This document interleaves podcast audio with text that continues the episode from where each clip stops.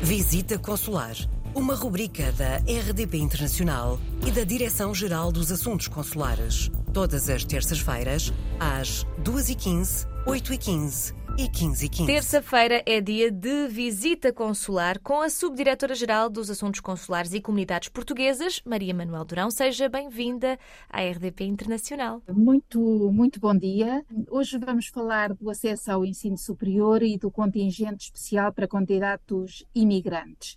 Uh, como a maioria das pessoas uh, saberá, existe um uh, contingente especial para imigrantes e filhos de imigrantes para acesso ao ensino superior em Portugal. E com vista a atrair ainda mais candidatos oriundos das nossas comunidades no estrangeiro, hum, este contingente prioritário foi alargado, compatibilizando as datas do Concurso Nacional de Acesso ao Ensino Superior com os prazos de conclusão dos anos letivos nos países de imigração.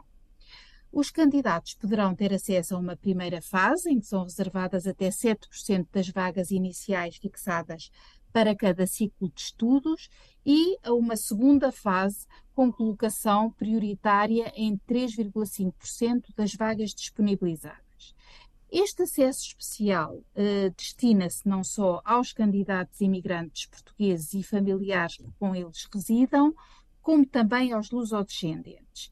E assim, assegurando esta condição, podem concorrer a estas vagas os estudantes que cumulativamente apresentem a candidatura no prazo máximo de três anos após o regresso a Portugal, que tenham obtido no estrangeiro, no país estrangeiro de residência, um diploma de curso de ensino secundário desse país, que seja legalmente equivalente ao ensino secundário português, um, que à data da conclusão do curso de ensino secundário residam pelo menos há dois anos com caráter permanente em país estrangeiro e não sejam titulares de um curso superior conferente de grau português ao estrangeiro.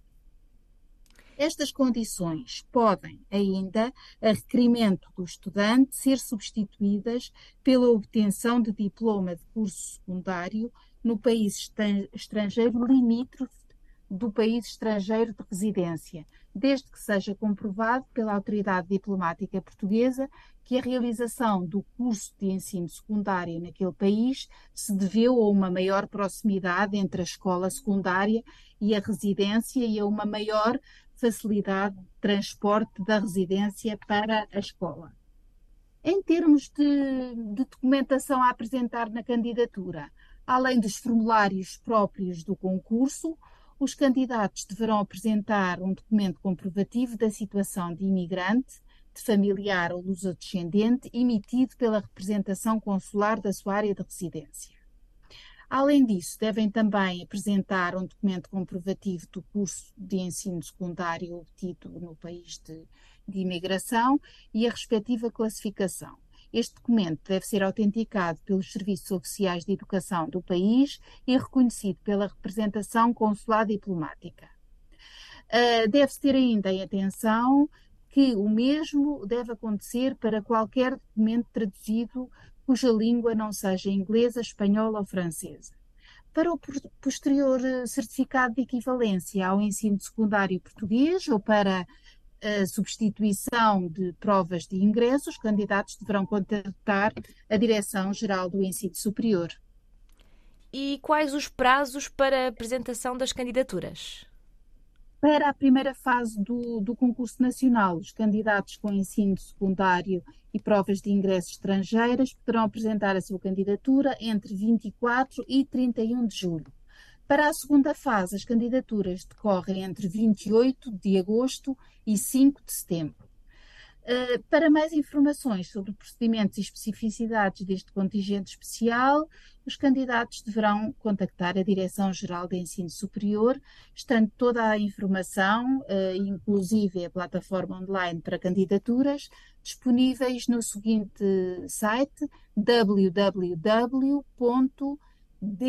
ges.gov.pt. E em caso de dúvida, escreva-nos também para visitaconsular.rtp.pt. Muito obrigada mais uma vez, Maria Manuel Durão, e até para a semana. Visita Consular uma rubrica da RDP Internacional e da Direção-Geral dos Assuntos Consulares. Todas as terças-feiras, às 2h15, 8h15 e 15h15.